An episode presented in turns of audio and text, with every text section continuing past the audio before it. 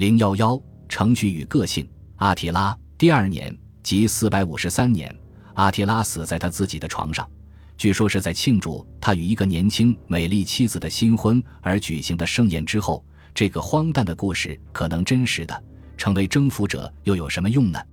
随后，他的儿子们确实开始争权夺位，并致命地毁掉了他的帝国。但是，关于匈奴的衰落与覆灭的叙述像是纯粹的宿命论，这实际上也令人怀疑：战利品只是相当可观吗？真的有许多匈奴骑士战死了，并没有这样的证据。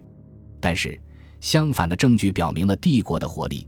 阿提拉一从意大利回来，就要求君士坦丁堡按照议定重新开始向其提供年度贡品。阿提拉派使节去见东罗马帝国皇帝马西恩，威胁要摧毁帝国各省，因为前皇帝狄奥多西二世此前答应的贡品没有送达，他威胁会对敌人施以更残忍的手段。乔丹尼斯再次重复普里斯科斯著作中丢失的一些片段。但我们其实有原版的连贯文本。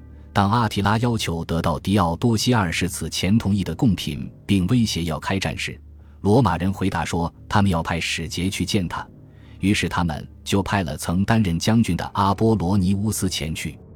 他越过多瑙河，但没有得到野蛮人的接纳。而且阿提拉很生气，因为他说他的贡品由更高贵的、更具皇帝气概的狄奥多西所允诺。他不接受这样的讨价还价，而且他也不会接待，因为他鄙视那个派他来的人。然后阿波罗尼乌斯就离开了，什么也没做成。如果这个信号是消极的，那么可信的证据表明，阿提拉的确打算对帝国发动一场大规模战争，但他并没有像过去的敲诈勒索那样威胁阿波罗尼乌斯。他没有送出什么，阿提拉甚至没有接待他。在成功攻破阿奎莱亚强大的城池后，阿提拉计划围攻君士坦丁堡，并且肆意掠夺。这并不是不可想象的，毕竟他仍然拥有骑兵在战术和部署上的优势，仍然垄断着骑兵快速进攻的强大优势。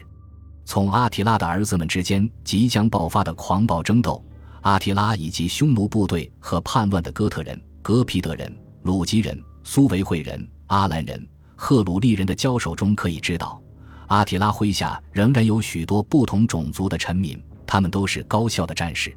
如果匈奴真的与东罗马帝国再次发生战争，我们完全有理由相信，阿提拉会像他在四百四十七年那样再次获胜，尤其是他可能会持续展示其破坏力，直到被帝国收买。然而他死了，但在那之前，他带来的巨大威胁出乎意料。并引发了一系列短暂的历史回响，但这种短暂回响很快就汇聚成一种更广泛、更持久的东西，并影响深远。